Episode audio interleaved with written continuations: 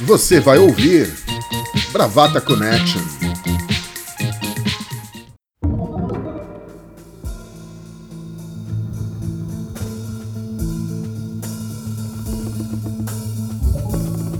Olá, brava ouvintes, brava lovers, brava gatas, brava gatos. Esse é mais um Bravata Connection. Eu sou Maurício Gaia e tenho aqui comigo a companhia dos meus bravateiros queridos. Doutor Juca, como vai o senhor? Tudo bem, Maurício Gaia. Bom dia, boa tarde, boa noite. Dia lindíssimo hoje em São Paulo. Um belíssimo sábado para ir no parque, para tomar café na rua, para fazer um monte de coisa, mas estamos em casa. Podemos fazer um protesto na frente de um quartel, exigir a volta da ditadura, intervenção militar, tantas coisas bonitas para fazer nesse sábado. Pedir o impeachment de João Dória. Pedir para fechar o, o, o STF e o Congresso. É isso, isso, isso, isso. É só, só Rodrigo Maia. Só gente boa na rua. só gente sã ah, é. para puxar o gancho deste programa. Doutora Bia, como é que vai a princesa de Paris dos Trópicos? Tá tudo bem, tá tudo indo, ritmo frenético.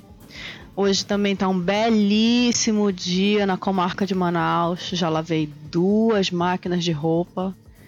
E é isso. Não dá para ir pro flutuante, não dá para ir tomar banho de rio. A gente lava a roupa, aproveita o sol. Muito que bem, muito que bem.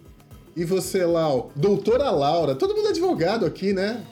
Não. Quem não é advogada é, é doutor também, porque Na verdade, é ela é doutora de verdade. Só eu que não sou doutora. O resto é sou advogado. Eu, é, é, eu, não, eu não quis dar essa carteirada, né? Mas sim. Já, já é. que mencionaram. Quem não é, é doutor aqui, é quem não é advogado, né? pode precisar de um, né? Doutora Laura, como é que vai você? Eu tô, complemento aqui o Ju com um belíssimo dia em São Paulo, vou bem, tava pensando em ir ali, dar um pulinho ali no, na frente do palácio, lá em Brasília, me juntar à claque do presidente, gritar: Isso aqui vai virar Venezuela, vamos tomar cloroquina. Tem umas frases clássicas bonitas. É um belo dia para isso. Não esqueça a sua arma. Claro que não. e diretamente de London, Dom, Doutor Bombom Cremoso. E aí, como é que vão as coisas, doutor? Tudo beleza, Maurício. Hoje eu fiz faxina ao som da live do molejo Cheguei na varanda do meu apartamento, dia lindíssimo, céu azul, olhei para o céu como se estivesse procurando Deus e me questionei. Porra, Adélio.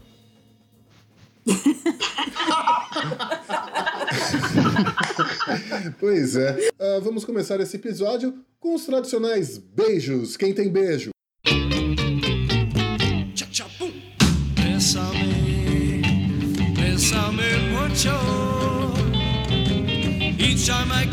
O beijo é para nosso ouvinte, que é, que é do Twitter também, a Ana V. Pontes, lá de Brasília, que é fã do Bravata, ouve o Bravata.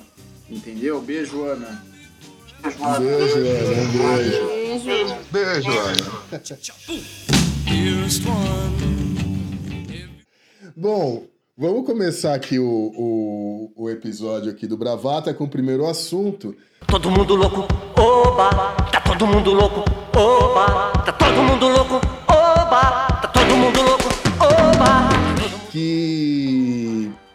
enfim, a gente vai fazer uma abordagem é, não clínica da coisa sobre a loucura, né? Uh, afinal de contas, nós vivemos um momento é, muito específico no país onde parece que as coisas estão completamente fora de controle, né? Temos é, uma série de decisões de diversas autoridades, muita gente falando muita bobagem. Esse caldo de psicodelia, de ácido estragado que o Brasil foi mergulhado. Loucura, loucura, loucura, já dizia o talvez futuro candidato à presidência da República, Luciano Huck. Tomara que não. Bia, você começa. Você é a pessoa mais apropriada para falar sobre isso, doutora. Não, gente, pa pausa. Não sou a pessoa mais apropriada, não. Mas enfim, né? Fui procurar aqui, até tentei é, consultar o meu, meu, meu guru de transtornos mentais, mas enfim, loucura, loucura, loucura. Na verdade, ela não, não, não existe como doença categorizada, né? O Código Internacional de Doenças tem uh, várias seções, né? Enfim, e os, tran os transtornos mentais, eles estão categorizados na, na letra F. Então são inúmeros, são 99 transtornos especificados, né? 99 itens, doenças, né? É, devidamente descritas, né?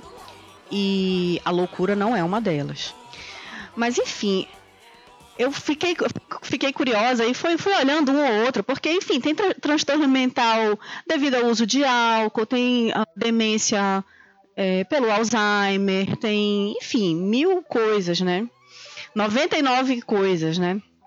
Mas o que eu acho que grande parte de, do que a gente vê nesse governo é, é o, o item F22 que são os transtornos delirantes persistentes. E é uma, sério, é uma descrição assim sensacional e batata. Né? Eu, vou, eu vou ler aqui o que, que é o transtorno delirante persistente.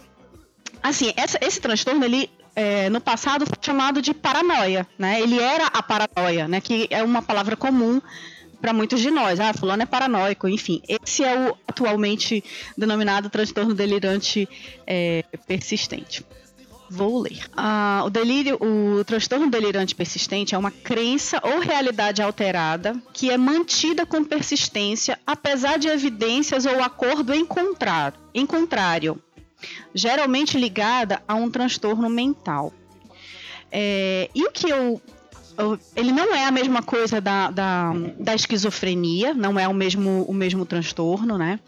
Porque o que é interessante do, do desse transtorno delirante persistente é que é como a, a pessoa funciona normalmente. É como se uh, a pessoa tivesse uma ilha de loucura dentro de um mar de normalidade. Né? Ele, a, no, diferente da esquizofrenia, em que o, a, o que é teoricamente assim anormal é a regra, no transtorno delirante persistente não, a pessoa ela funciona normalmente, ela ela elabora o seu o seu delírio de uma forma completamente inteligível, né? Não é uma coisa alucinante, não é um apesar da sua ideia, da sua crença, né, do seu objetivo ser uma coisa absurda, mas ela, ela explica aquilo ali para os seus interlocutores ou enfim para a comunidade em que ela vive de uma forma completamente normal e completamente inteligível. Então, geralmente essas pessoas elas não não, é, não se veem, por exemplo, uh, obrigadas a, a parar de, de, de, conviver socialmente, né? Uma vez ou outra, sim, isso pode acontecer, né? A pessoa desenvolve um, um isolamento social, enfim, mas é, no geral, ela é uma pessoa que, que tem o seu, seu, seus, sua atuação normal. O que não funciona bem é justamente essa, essa pequena ilha de loucura, de, né, de anormalidade. Ah, e tem vários tipos de, de, de, de, de transtorno delirante é, e um deles é o tipo uh, é o tipo de grandeza. Então a pessoa ela é convencida de que ela tem uma ligação ou ela é uma pessoa extremamente importante, ela tem um talento muito especial, tem um dom magistral, ela tem um, um, um chamado religioso, alguma coisa assim. É, e, e ela tenta conduzir as pessoas a acreditar na sua, na sua loucura. Fiz as pinhas com a mão agora. Com as mãos, né? E o curioso é que o nosso, nosso, nosso mencionado previamente, Adélio Bispo, foi justamente diagnosticado com um transtorno delirante persistente. É, mas enfim, tem vários tipos, né, de, de transtorno, de, tem vários subtipos desse transtorno, né. É, é, mas assim, assim, o, que eu, o que eu vejo é muitas, muito, nesse governo, talvez o que a gente mais se depara é com. É, assim, nesse, o presidente tem um, né? Eu daqui do, do, do, do, do baixo, não digo nem do alto, do baixo do, do meu conhecimento é, psicológico, sei muita gente delira junto. Muita gente tem esse de, sofre desse, desse delírio, né? Dessa coisa de achar que é um grande messias, né? De achar que tem que conduzir as pessoas para um, um, caminho uh, independente de se esse caminho é envolto de violência ou, enfim, de, de, de crueldade, de maldade, mas a pessoa se vê imbuída nesse papel de que é um, um grande líder, um grande, um grande messias. F22, transtorno delirante persistente. Joia. Me lembra muito o, isso tudo o Jim Jones, né? Exato, me lembrou demais o Jim Jones. Aliás, depois eu, eu busco se se com que se, se ele chegou alguma a, a, ser diagnosticado com alguma coisa ou não, né? Porque tem isso, né? Talvez os, jo talvez os jovens ouvintes desse Bravata Connection não saibam quem foi Jim Jones. Jim Jones foi um, um religioso americano doidão que criou uma seita, levou várias pessoas para a Guiana e lá ele num, num ritual ele envenenou várias pessoas, inclusive ele mesmo, e um monte de gente morreu. Né? Um monte de gente morreu por conta é, disso. É, ele induziu, ele induziu as pessoas a, a, a, a cometerem suicídio, tomando veneno, né? É, suicídio foi, coletivo. É, um suicídio coletivo, né? Famílias inteiras, as mães, os pais, né? Primeiro deram para as crianças, né? Aquela, aquele veneno e depois tomaram, né? E rolou um lance também dele ter matado um deputado americano, alguma coisa assim. Tipo, acho que o cara foi para lá para investigar o que, que, era essa cidade. Ele criou uma cidade. É. É... E você, Juca, o que, que você pode falar sobre o assunto? Eu advogo numa área uh, bastante sensível a esse tema é, que é a área de benefícios por incapacidade e o que a gente assiste no Brasil nos últimos 10, 15 anos é uma verdadeira epidemia. Eu sei que a palavra está na moda e ganhou outro sentido, né? Mas uma verdadeira epidemia de, de transtornos mentais, né? de pessoas que não conseguem trabalhar uh, por conta uh, de, de males psiquiátricos. Agora, eu, eu acho que a questão da, da, da loucura, é, como, a gente tá, como a gente propôs abordar hoje, é, nasce muito do debate sobre o governo. Eu tenho acompanhado nas redes sociais uma preocupação que eu acho pertinente, é, principalmente de muitos, de muitos profissionais da área de saúde, de psiquiatra, de psicólogo, né? Dizer, ah, não, não diga que Bolsonaro tem loucura, não diga que é loucura, é, porque isso é, seria uma maneira de, de minimizar a responsabilidade do presidente, né? do presidente, de, dos, dos, dos insanos que fazem parte desse governo e dos seus colaboracionistas. Eu prefiro dizer colaboracionista uh, e não colaboradores, porque sendo o governo de um fascista, né, o que temos com eles são colaboracionistas e não colaboradores, fazendo alusão à França ocupada na Segunda Guerra, ocupada pelos nazistas. E eu acho que é uma preocupação pertinente mesmo, né? O, o, o Bolsonaro não tem, não, não, não tem que a gente saiba algum transtorno diagnosticado. Mas quando a gente fala da loucura, é, é um recurso uh, uh, de linguagem, um recurso é, para dar vazão à nossa própria a nossa própria indignação, a nossa própria incredulidade é, sobre o que está acontecendo.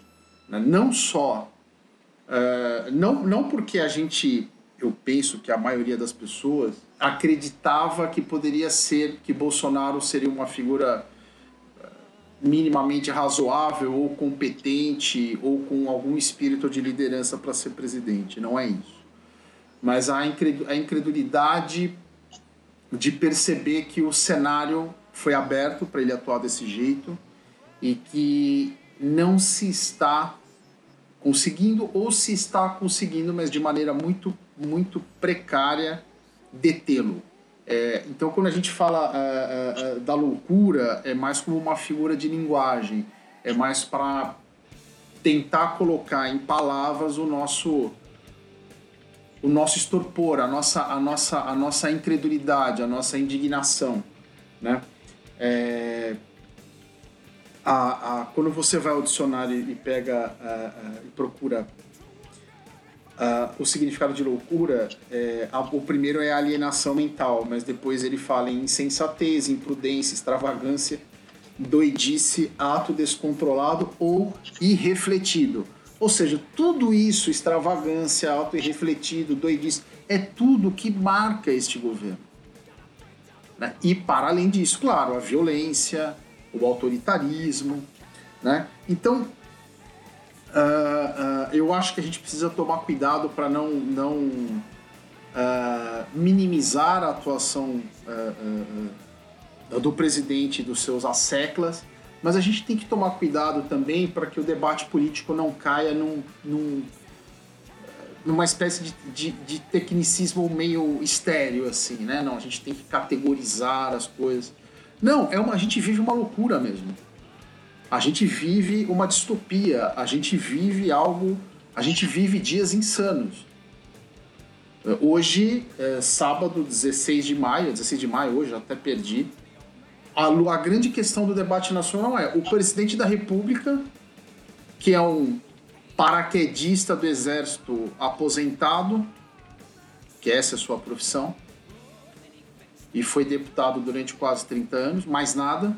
Ele quer receber. E aposentado nas condições que foi, né? Exato. Ele foi expulso do exército. Eu não tô nem entrando. Ele não chegou a ser expulso por uma. por uma um, um, acerto de bastidores, né? Vamos, vamos dizer assim, ele, ele, ele pediu baixa, né? Mas era para ter sido expulso. Mas enfim, é é, porque era um mal militar. Onde o Jair Bolsonaro se meteu, ele fez cagada. Ele foi um mal militar, um mal deputado, criou filhos que são esses, esses pilantras vagabundos, enfim, mamadeiros do, é, do serviço público, do erário, né? Todos eles. Até perdi o raciocínio que eu estava falando, mas enfim esse governo acaba com a minha concentração. Mas é, onde Bolsonaro se meteu, ele não fez coisa, não fez coisa direito. E agora o grande, o grande debate hoje neste sábado, segunda-feira pode ser outra coisa. É que o presidente quer, ele, ele quer impor o uso da tal cloroquina, que até estava meio esquecido nas últimas semanas, tal, mas ele quer levar o debate para esse lado. Ele é um presidente. Ainda que ele fosse médico, ele não teria autoridade alguma para receitar um remédio, para chegar na TV e dizer: tome o remédio tal, que não tem, que não tem comprovação científica que combata o, o, o, o Covid. Há um, apenas um debate científico, e neste debate científico há, na maioria dos cientistas, dos médicos, etc., uh, o, quase que um consenso de que o remédio é indiferente ao combate da Covid e, da COVID e pior, pode trazer uh, consequências colaterais graves para os pacientes, para alguns pacientes. Então, quando a gente chega a este ponto, é, é, é, é essa a questão. A, o, o, cenário que a gente está hoje era um cenário inimaginável. Não por conta do Bolsonaro ter sido eleito, não é isso. Mas inimaginável do ponto de você ter alguma racionalidade é, na política, na condução do país, na condução do país diante de uma crise econômica, diante de uma crise mundial, diante de uma pandemia. Não há racionalidade, o que há apenas é violência. Então, quando a gente fala da loucura, quando a gente fala que isso é insano, acho que a gente está querendo traduzir que a, é, é, é, a gente não tem, a gente não, a gente se encontra meio que amarrado, a gente se, se encontra impossibilitado porque é uma luta é, bastante difícil, bastante inglória. É uma luta contra a, a, a, irracionalidade. Essa é a questão. Perfeito, perfeito. Pia, você. Eu queria só acrescentar uma coisa na fala do Fernando. É, tem, tem uma coisa que é muito racional nisso tudo, Fernando. Você mencionou aí o lance da cloroquina, né? Essa insistência toda, essa, essa, esse foco todo no uso da cloroquina é, é muito racional porque, primeiro, o exército já gastou já produziu aí milhões e milhões em cloroquina, né? E o laboratório, um dos laboratórios principais, né, também é, um, é de um aliado do governo. Então isso, isso tem que ser desovado, né? Isso tem que ser usado, né? É, então essa. Não, não, então, não, essa...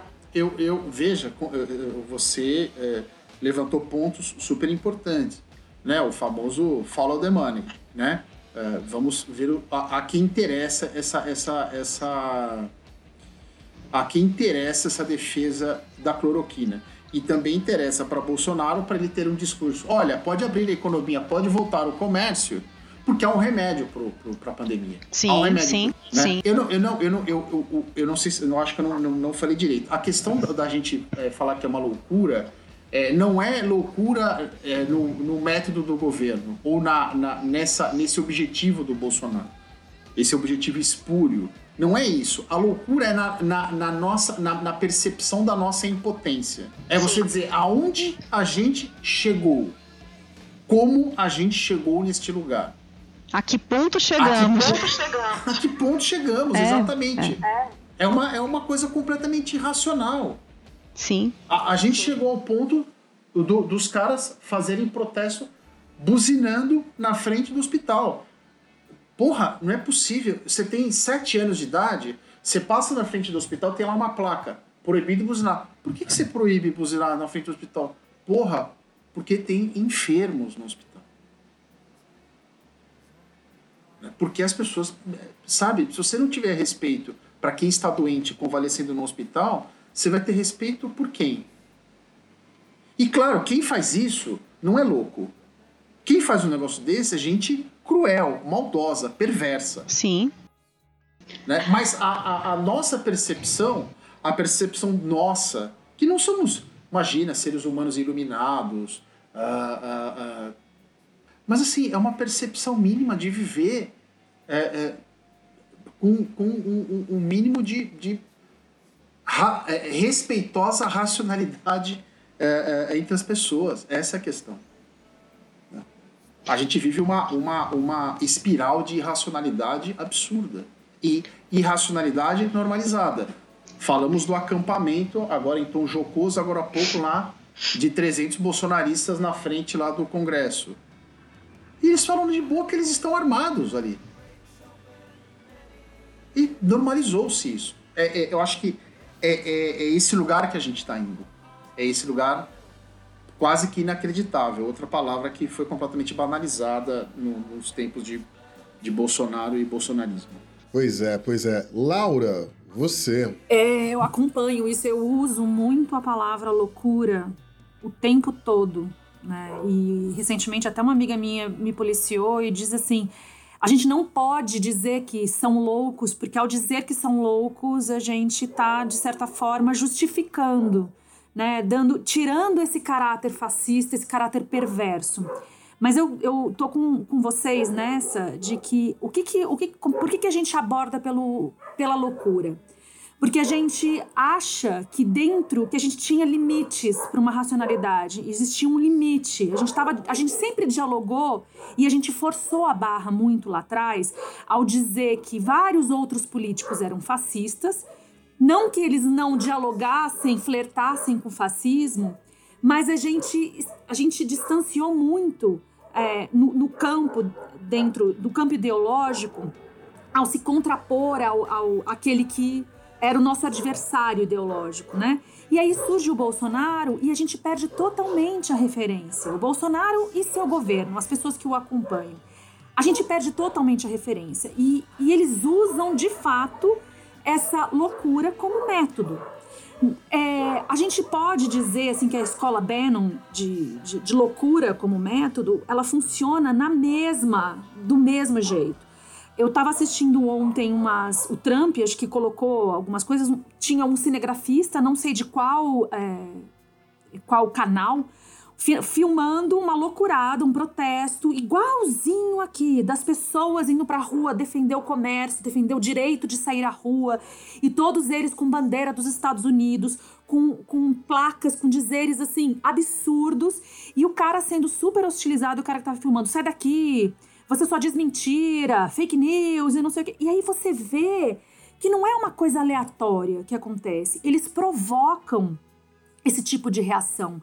E aí a gente do outro lado fica perplexo. E na perplexidade, a gente não se move. A gente fica paralisado, porque a gente não consegue acreditar, a gente não consegue dialogar com racionalidade quando esses outros tantos são loucos. Quando aparece uma Regina Duarte fazendo o que ela fez na CNN e dançando, e ai, alegria, alegria, não, a gente morre mesmo, é tudo isso.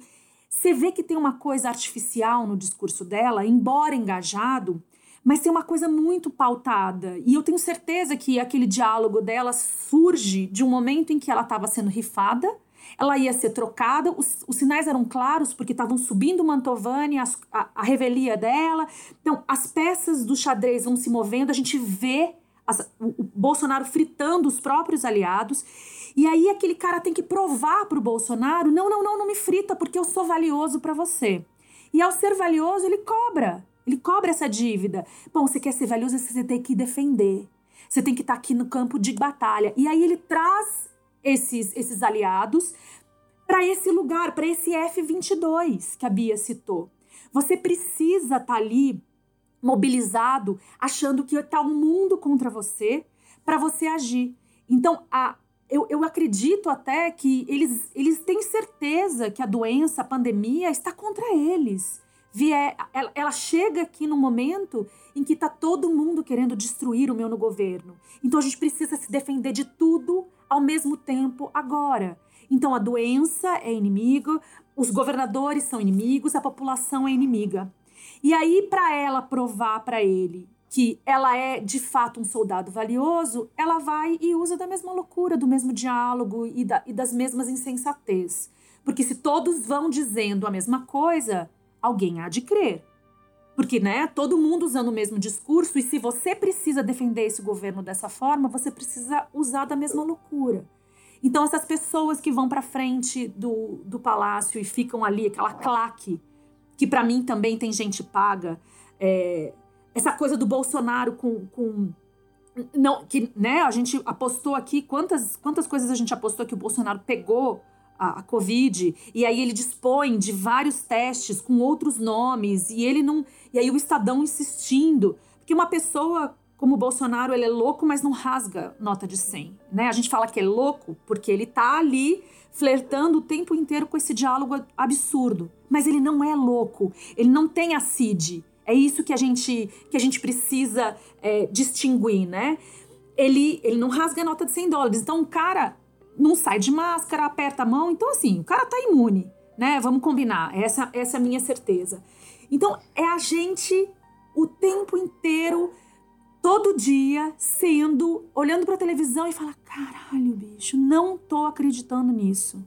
A gente tá, desde 2013, arrisco dizer, que é, essa escalada de uma violência, de uma de uma. De, é, é, o, o, Mal falou no começo, né? Esse ácido estragado que alguém tomou nos anos 90 e a gente faz parte dentro da loucura da cabeça dessa pessoa.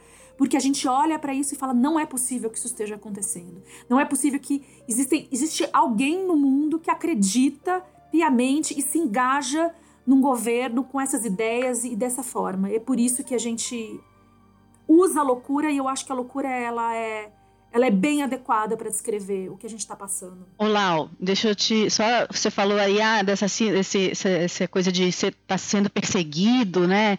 De as coisas não estão dando certo porque é, ninguém apoia, ou enfim, estão torcendo contra. Esse é um dos subtipos do transtorno. É o tipo persecutório, que a pessoa delira porque está crente que é vítima de uma conspiração, de uma traição, é, de perseguição, enfim, né? espionagem, né? Para mim isso tá, é, é isso, isso, mesmo, isso está muito claro. Você vê a relação dele com os filhos. É, uma das coisas que, que, que, eu venho comentando, né, com umas amigas assim, que a gente fala, ele é um psicopata, porque ele não sensibiliza nem com o fato de estar tá morrendo tanta gente, dessa, quer dizer, nenhum minuto passou, passa por ele essa comoção que é, que é normal a gente. E aí fala, não, ele é psicopata. Daí alguém fala, não, ele não é psicopata porque ele tem amor aos filhos. Você percebe que ele tem uma coisa. E aí, assim, eu também não vou é, entrar dentro dessa seara da doença, porque eu tô me arriscando demais a falar coisa que eu não sei. Mas é, eu fico olhando, assim, o que, que é o amor dele, né? É, um, é, uma, é uma coisa meio de devoção, porque os filhos dele são. Ele, ele se projeta nos filhos e vice-versa.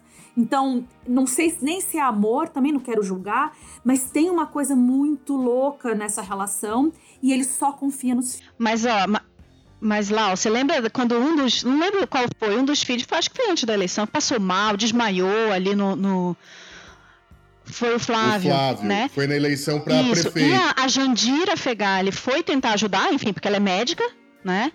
E ele rechaçou, falou: não, ninguém, nem, né, comunista não toca no meu filho. Quer dizer, ele prefere ver o filho morto, né? Ninguém sabia o que o, menino, o, que o cara estava tendo ali, do que é, ter um dos seus inimigos, né? Ditos inimigos, é, socorrendo, socorrendo, entendeu? É, aquilo eu até é, acho uma coisa de proteção. Eu acho que entra na neurose dele. Não acho nem que, que, que isso entra na psicopatia. Acho que entra na, também nessa neurose dele. Não toque no meu filho. Nenhum inimigo toque no meu filho. Também pode haver uma, uma, um senso de proteção, porque é tudo distorcido, né? O que, o que eu fico na dúvida é se é amor, né? Se tem uma coisa que é, é, essa construção que a gente viveu. A gente teve pai, teve mãe, tem filhos, a gente entende como essa relação é construída. E a gente olha para eles, essa coisa da criação, essa infantilidade que os filhos têm ainda. E, e, e essa infantilidade ela existe porque o pai semeia essa adoração dos filhos por ele. E aí, dentro dessa loucura do Bolsonaro, é meus filhos me adoram tanto que eles são incapazes de, de me trair. Então, dentro dos círculos dele, ele vai, vai abrir, vão abrindo, né, intersecções assim. Bom, essa pessoa não pode me trair, mas o quanto eu tenho que ficar de olhos abertos. Então, acho que tem o círculo que são os filhos, aí ali um pouquinho mais afora tá o Heleno, tá uh, o, o, amigo negão dele, porque é um espantalho, que é mais, mais não sei quem que tá atrás, né? E aquilo vai se alargando. E conforme as pessoas estão mais longe deles, mesmo dentro do círculo, ele não dorme de olho fechado. E é bem não. isso que você falou, essa perseguição, essa coisa louca. Ele já era meio paranoico, né? E aí, depois da facada, então, ele ficou. Agora é muito aí. mais. Um cara que eleito por 57, 57 milhões de votos Ninguém nunca nem contestou a, a vitória dele. Ele contestou a vitória dele. É, só, ele é tão doido, então, exatamente, né? Ele é tão, ele é tão absolutamente descaralhado das ideias que ele teve 57 milhões de votos, que para qualquer pessoa normal no mundo seria algo como, porra, 57 milhões de pessoas acreditaram em mim. Para ele não, ele dorme com uma arma embaixo do colchão. E vai aumentando. Quanto mais poder você tem, mais aumenta. Se vocês. Basta conhecer a história do Stalin, né? O Stalin começa a matar os, os aliados Matar dele. A sombra. E começa a desconfiar. Exato, porque assim, você vive, assim, você, você conseguiu o poder. Agora, qual é a próxima fase? É defender. Porque alguém quer tirar ele de mim.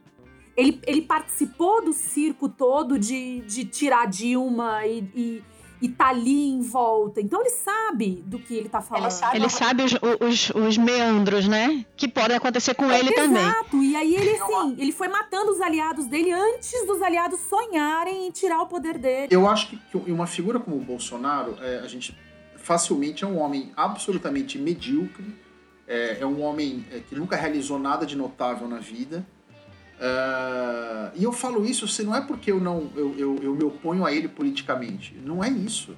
São os fatos. Né? Ele, não, ele não, nunca produziu nada de notório na vida, nada de aproveitável. Do campo de vista, eu digo público, político. Nunca, nunca convivi com ele uh, uh, pessoalmente, ainda bem. agora, é, é, muito, é muito claro para mim que é, não é só uma paranoia. Um homem rasteiro como ele, um homem é, capaz de qualquer coisa. Ele está fazendo qualquer coisa para se manter no poder. Essa é a verdade. Inclusive se vender para o centrão. Então, ele tira a régua dele, é ele próprio. Assim como ele sabe que ele é capaz de qualquer golpe baixo e ele é um homem é, incapaz de qualquer tipo de solidariedade afetiva, de, de sororidade, de, empatia com o outro, basta ver agora as pessoas morrendo, ele não tá nem aí. Ele vai andar de jet ski, ele faz questão de demonstrar essa crueldade dele, essa perversidade dele. A régua dele é ele próprio. E o, por que, que ele dorme com uma arma embaixo do colchão? Porque é exatamente isso. Na cabeça dele, vão tirá-lo. Alguma, alguma maneira vão fazer para tirá-lo. E mais, ele é um homem que só sabe se mover pelo confronto. Claro. É, ele não, ele não, ele não conhece, ele não conhece outra arena. Ele não, ele não fica, ele não fica à vontade em outro lugar. Mas esse é o grande, esse é o grande pulo do gato que eu acho, já adentrando a conversa. Porque ele começa a tentar confundir para dividir, o que ele faz muito bem. Ele cria os inimigos imaginários que a grande parcela da população compra é, na eleição, né? Que é, é contra tudo isso que está aí, os comunistas e não sei o que, é, e todo o, o, o, o, grande império vermelho, só que ele não contava com um vírus pequenininho que traz uma dose de realidade que você não pode brincar, você não tem como fingir, as pessoas estão morrendo ali fora. Então, o Covid-19 foi a maior oposição possível que ele podia enfrentar porque já é um governo completamente surreal. É, o Tom Jobim dizia que o Brasil não é para amadores, eu completo dizendo que o Brasil é para almodóvares, porque você tem um governo que você tem um mal militar foi expulso, só não foi expulso por um, um arranjo, né? É, e não foi caçado do, do, do, do Congresso porque Antônio Carlos Magalhães fez um deixa disso. Você tem um bando de general borra-botas que tem medo de um mal militar no poder e que fica... E mentir pelo Bolsonaro agora. Exatamente. Generais Bando de lambe-botas, entendeu? E você tem hoje em dia as pessoas caindo na real, por exemplo, a rede de TV que demorou 50 anos para fazer meia culpa de apoiar a ditadura, deu em dois anos caiu na real porque ele se achou tão empoderado na, dentro da própria, da, da, própria loucura, da própria narrativa que ele construiu, que ele achou que podia bater de frente com, com a Globo, por exemplo. Ele tem o apoio, ele foi a primeira, ele foi a cobaia do Bannon, porque o Bannon é um cara extremamente inteligente, a gente pode testá-lo e a gente detesta, mas ele é extremamente inteligente e ele encontrou a cobaia ideal, idiota, fanático, arrogante e que não contesta, entendeu? Melhor, por exemplo, do que na Inglaterra, no Reino Unido, que o Boris Johnson também é aliado do Dominic Cummings, que é um Steve Bannon muito mais inteligente, que é o conselheiro do, do, do Boris Johnson, mas assim, o Boris Johnson caiu na real muito rápido entendeu? Para tentar impedir uma tragédia. E olha que no meio do caminho, o Reino Unido ainda é o segundo país com o maior número de mortes. E, e, ele conseguiu travar e fazer lockdown e tal, tal, tal. Embora eu ainda discorde de algumas coisas que ele tenha fazendo agora.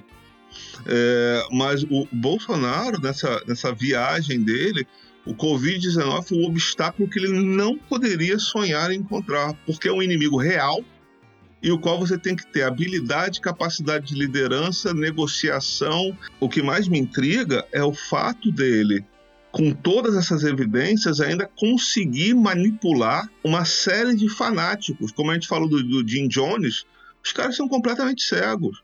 Porque, assim, não é o cara da, da, da Volvo que sai, que buzina na frente do hospital que me espanta, porque esse tipo de mau caráter perverso no país existe há muito tempo. Não é esse cara que me espanta.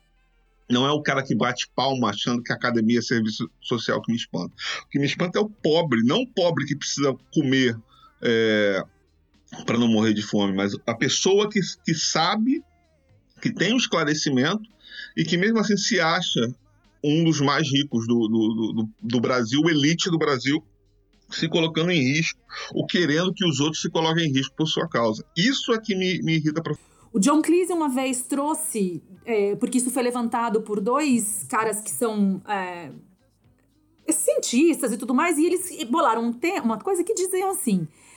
Eu vou ler porque eu vim procurar aqui. Eu acho que o problema de pessoas assim é que elas são tão burras que elas não fazem ideia de tanto que são burras. Veja bem, se você é muito, muito burro, como é que você pode conseguir perceber que você é muito, muito burro?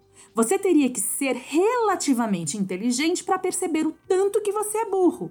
Existe uma incrível pesquisa feita por um cara chamado David Dunning, da Universidade de Cornell, com orgulho de que é um amigo meu, e a pesquisa indica que para você saber quão bom você é em alguma coisa, você precisa exatamente das mesmas qualidades necessárias para ser bom naquela coisa. O que significa isso, que é muito engraçado, que se você for absolutamente ruim em alguma coisa, então te faltam as qualidades que é que você precisa para saber que é bom naquilo. E aí ele cita: isso, é isso explica o fato de Hollywood e de quase toda a Fox News. É, faltou você dizer quem é John Cleese. Eu sei quem é, mas vamos, vamos lá. Por favor, Gaia, por favor. Faz parte da Santíssima Trindade da comédia, o é, Monty Python. Sim, sim, sim, sim, sim, sim. Gente, a gente falou pra cacete. Que bom que é um tema só, né? Que bom. Não, mas espera que agora tá na hora do meu game show. Aham, aham, aham.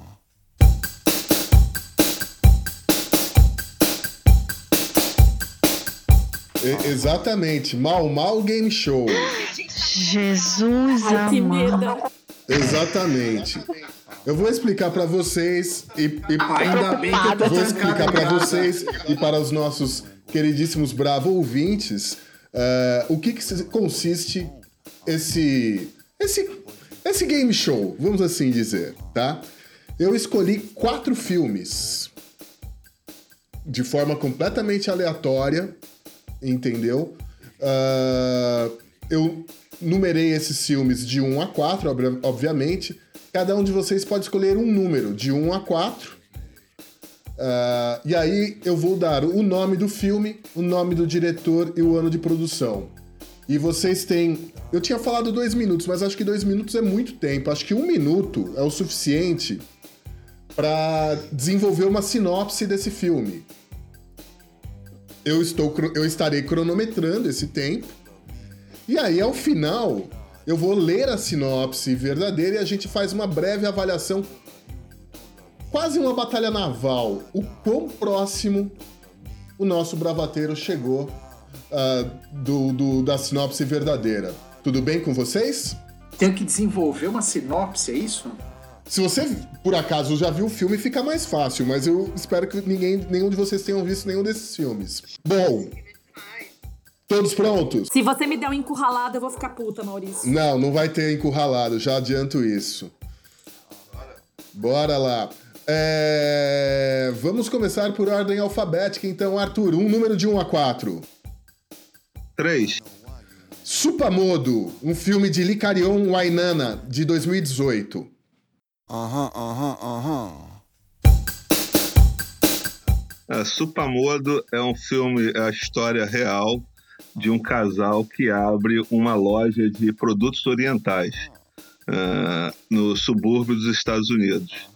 É, eles começam a criar, é, armazenar seus produtos e enfrentam o preconceito inicial da cidade para depois maravilharem todos os clientes com um ramen fabuloso e conquistarem toda a sociedade local com os temperos da sua comida. Classificação 14 anos, 1 hora e 45 de filme. Estrelando Clint Eastwood Temperos da sua comida. no papel do japonês. Dirigido por Clint Eastwood. Vamos lá. Eu gostei, você foi criativo. Supamodo é um filme keniano com coprodução alemã. Ah, conta a história de uma menina que sonha em se tornar uma super-heroína.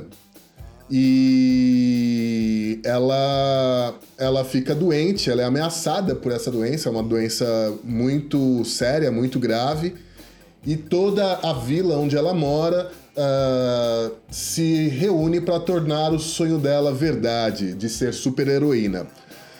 Meus queridos bravateiros, é...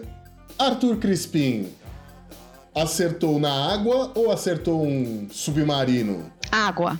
Água, né? Laura? Desculpa, eu tava fazendo água no banheiro, portanto, água. Perfeito, é. Não, é, Mas foi com estilo, Arthur. Foi com estilo. Água aí. para chocolate, Arthur.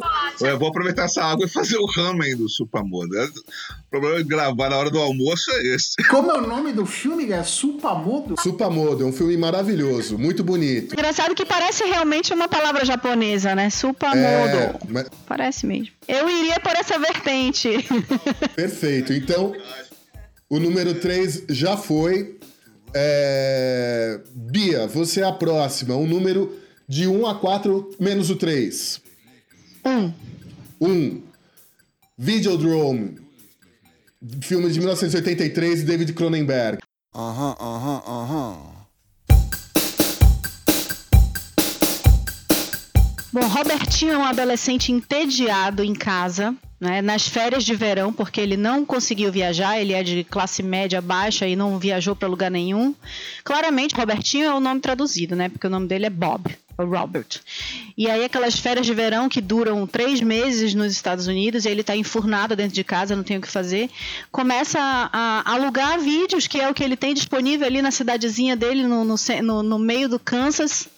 E ele se envolve de tal maneira com os personagens do- dos vídeos, e ele começa a a vi- viver a vida dele através dos vídeos, o que é ótimo para ele, porque ele não sofre frustrações amorosas alguma, ele, ele só vê as, as frustrações acontecerem, frustração amorosa, frustração com os amigos, é, ou até os jogos que ele assiste, é, e ele tá ali incólume passando as férias de verão, sem nada acontecer com ele, tudo acontece só com os personagens. É um belíssimo verão na vida de Robertinho, Little Bob. Beleza, fechou em cima do tempo aqui, hein? É, Jura? Videodrome, a síndrome do vídeo de David Cronenberg. É, fala sobre um programador desprezível. Desprezível tá na, na descrição do, do IMDB, de TV a cabo, que adquire um tipo diferente de programa para sua emissora e começa a ver sua vida e o futuro da mídia fora de controle em uma nova realidade aterradora. Parece Brasil em 2020. Ah, acho Talvez o Juca já tenha visto esse filme, né, Juca? Não, eu nunca vi Videodrome. Eu sei que é do Cronenberg, tudo que é um cineasta que eu gosto, mas eu nunca assisti. Quando você falou, eu sabia sobre o que, filmaço. que era o filme e tal, mas eu nunca assisti. Com a Debbie Harry, inclusive. Com a Debbie filmaço. Harry. Sim, sim, verdade. Filmaço. É, vamos lá. Então, Bia, você acertou na água ou você acertou num couraçado? Ah, Arthur, A água, né? A aguinha. água. Laura, Eu achei que ela acertou uma parte de um porta-avião. tá. Juca, Obrigada, Laura. Água. É, é, é, é, eu acho que ela, ela, ela, ela, ela tava indo por um bom caminho. Ela tava indo por um bom caminho. Não, eu achei, achei. Eu, inclusive, acho que o filme do Robertinho deve ser melhor do que esse. Mas é água. Robertinho, inclusive, pode ser presidente do Brasil. Pode. Olha, eu daria sete pra Bia nessa, nessa descrição Ah, muito que ela deu aí, viu? Não foi água total, então. É. é... Juca, número 2 ou número 4? Dois. Noite Mágica. Filme do italiano Paulo Virzi. Uh-huh, uh-huh, uh-huh. Uma noite mágica. Ah, Eu sou péssimo pra essas coisas. Eu não sou uma pessoa criativa. Vamos lá, Juca. Você gastou 15 segundos só pra formular essa frase. Conta a história do Del Rey e do Martim. Vocês me conhecem, né? Eu não sou uma pessoa é, muito. Enfim. É... Domênica, uma noviça num convento é, no interior da Ligúria, 24 anos, virgem, sai um dia é, do castelo onde vive com outras noviças, se perde no caminho e encontra Simone, um Juca, acabou seu tempo. tinha tempo pra falar? Um minuto, eu falei, lógico. Você tá achando que é filme do, do Herzog, 36 horas? Enfim, Ah, Juca, e eu vou te Domênica, falar. Domênica e Simone, o andarilho, bêbado, tem uma noite má. O Juca acertou um pedaço de um asteroide desgovernado em outra Tem uma noite é mágica água. Domênica nunca mais volta para o convento. Então, Noite Mágica, Copa do Mundo de 1990. Itália e Argentina se enfrentam na semifinal. Ah, é esse E filme. o corpo de um famoso produtor de cinema é encontrado no Rio Tigre. E as investigações policiais se concentram ah, em três jovens roteiristas de cinema. É um filme divertidíssimo, aliás. Eu já tinha ouvido falar desse filme, também nunca assisti. É um filme de 2018, passou no ano passado, teve ano passado em cartaz. E agora, finalmente, Lady Laura, a você coube o número número 4, Tungstênio, de Heitor Dália. Uh-huh, uh-huh, uh-huh. Tungstênio. Tungstênio, tungstênio. Valendo. Tungstênio, um É. jovem preocupado com a sua com sua vida e a sua estada no mundo, entra Ai, gente. Não, isso ai, gente, ele não entrou em lugar nenhum, calma. Tungstênio. eu, tô, eu tô narrando um filme pornô, né? Desse jeito. Tungstênio costumava dirigir o seu Del Rey, tomando um martini e ouvindo Bessame Mucho, e queria conquistar os outros elementos da tabela periódica. E assim se aproxima de alumínio, o carbono e o oxigênio. E resultou o que disso daí? Nada, gente. Resultou em 2020 a gente aqui olhando, tipo, oi. Alumínio que é transgênero, nasceu bauxita e virou alumínio. Bom, acabou o tempo, Laura. Desculpa, o tempo acabou. Você foi dentro do tempo. Eu pensei que tungstênio ia encontrar hidrocloroquina. que não estava, procurou hidrocloroquina que não estava na tabela periódica e precisava desesperadamente justificar a existência da hidrocloroquina. Enfim, Tungstênio é um filme brasileiro ah, de 2018 também, ah, baseado numa história em quadrinhos de Marcelo Quintanilha. Ele traz quatro personagens em Salvador para o centro de uma narrativa. Um policial que age movido por seus instintos, sua esposa, cu- cuja decisão de se divorciar dele parece irrevogável, um pequeno traficante de drogas, cujo principal interesse é sobreviver mais um dia, e um ex-sargento do exército que sente falta de sua vida no quartel. Diante de tudo isso, faltou fa- a gente fazer a avaliação do filme do Juca. É, eu acho que todo mundo concorda que, enfim, o Juca tava, sei lá, fazendo um, um roteiro de sala especial, né? Maurício, veja que Maurício Gaia não julgou o filme de ninguém, só o meu. Quando eu digo que o âncora. Uma perseguição! Quando eu digo que Não, o âncora eu queria saber a opinião de vocês. que sou Se, paranoico. se ele acertou que sou na água ou se ele acertou no asteroide. Eu disse que ele acertou num asteroide desgovernado em outra galáxia. Que talvez tenha água o asteroide, nunca se sabe. O filme do Juca foi dirigido por Rocco Siffredi, Não. com certeza.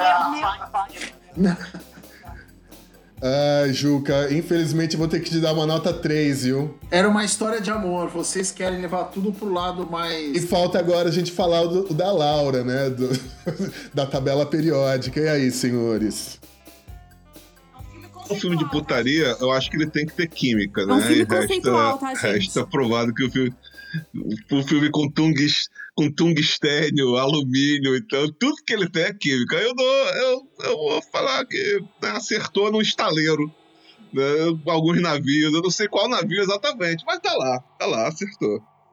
Nossa, Arthur, bem lembrado. E você, Juca? Tem uma coisa triste na vida, é filme de putaria sem química. É... Eu acho que é um bom roteiro, eu gostei, achei E criativo. você, Bia? Não, eu também acho que foi legal. Eu acho que ela acertou aí um quadradinho do submarino. Beleza. Então, Laura, você tem nota.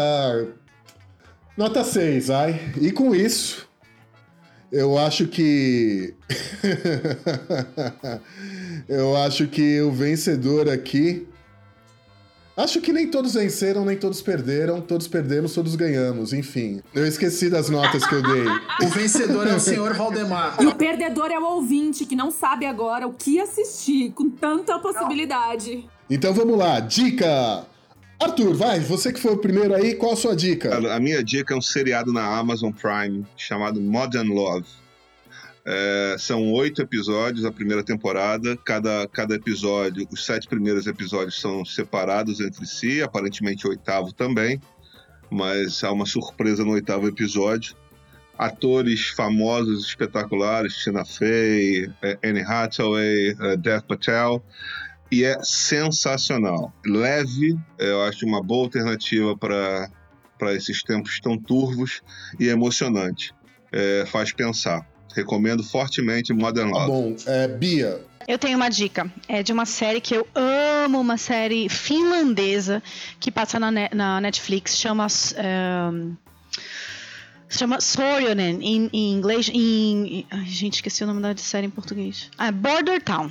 Foi né, trazido para o Brasil com esse nome, Border Town. Uh, é uma série de investigação criminal, é um CSI com menos sangue, menos frufru tecnológico, muito, uma coisa muito mais escandinava, mais sucinta, mais minimalista. É, mas o que me fascina nessa série é a língua finlandesa.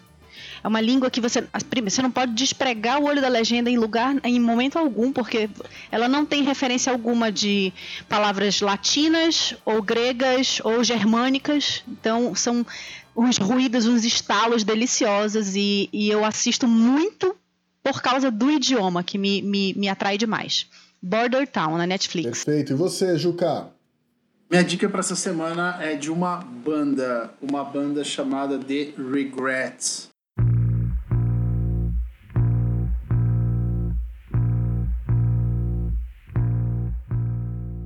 Eu amei esse nome. É uma banda de Los Angeles. Netas, musicalmente, espiritualmente, claro, dos Ramones. Se você gosta de punk rock, se você gosta de new wave, eh, eles incorporam os elementos ali e tal. É muito bom. E eu fiquei um pouco chocado. São três garotas e um rapaz. Uh, a vocalista tem 19 anos. Legal, legal. Laura. É, eu vou indicar para que vocês busquem um, é, um, site que chama Doméstica. Acho que todo mundo já deve ter em algum momento esbarrado com esse, com essas dicas, né, nas redes sociais. É, eu comprei alguns cursos. Na verdade, eu comprei eles, eles eram bem caros e eu comprei na em 20 de novembro, né, na, na Black Friday, uns cursos de Photoshop com aquarela. E eu amei, amei, porque eles são muito práticos. E aí, esse de Photoshop que eu comprei e queria aprimorar, eu passei até pro meu filho, que tem 10 anos, e ele começou a mexer. Então, ele tem um milhão de, de possibilidades, são cursos ligados a tecnologias e a coisas é, de UI e artísticas. E eles são legais porque agora eles estão com preço bem mais acessíveis e ele pode e você pode achar alguma coisa ali que de repente você quer desenvolver, porque eles, eles são muito práticos e é um curso bem editado, bem produzido. Eu recomendo. Joia, joia, joia. A minha dica é uma série que está na Netflix há, algum, há algumas semanas. Eu comecei a ver somente ontem. Arremesso final. Né? A história de Michael Jordan, principalmente a sua temporada de 97 98 na NBA com o Chicago Bulls. Para quem gosta de basquete, nossa, bicho, é para ver de joelhos. É maravilhosa mesmo. Exatamente. Com isso, encerramos esse nosso Bravata Connection. Quase que falei combate rock. Olha o jabá! Olha o jabá! Combate Connection. Combate Connection. Com isso a gente encerra esse Bravata Connection. Lembrando sempre que você pode interagir conosco através das redes sociais. Bravata Connection está no Twitter e no Facebook, nos perfis Bravata Connect 1. Connect, sempre lembrando vocês, com dois N's. E também estamos no Instagram com o perfil Bravata Connection. Tudo isso a cargo do nosso gigante gentil Rodrigo de Júli. Semana que vem, se não tivermos nenhum tipo de intempérie, estaremos novamente aqui queridíssimos bravo ouvintes, brava gatas, brava gatos. Um beijo a todos. Beijo. Beijo! Beijos gerais.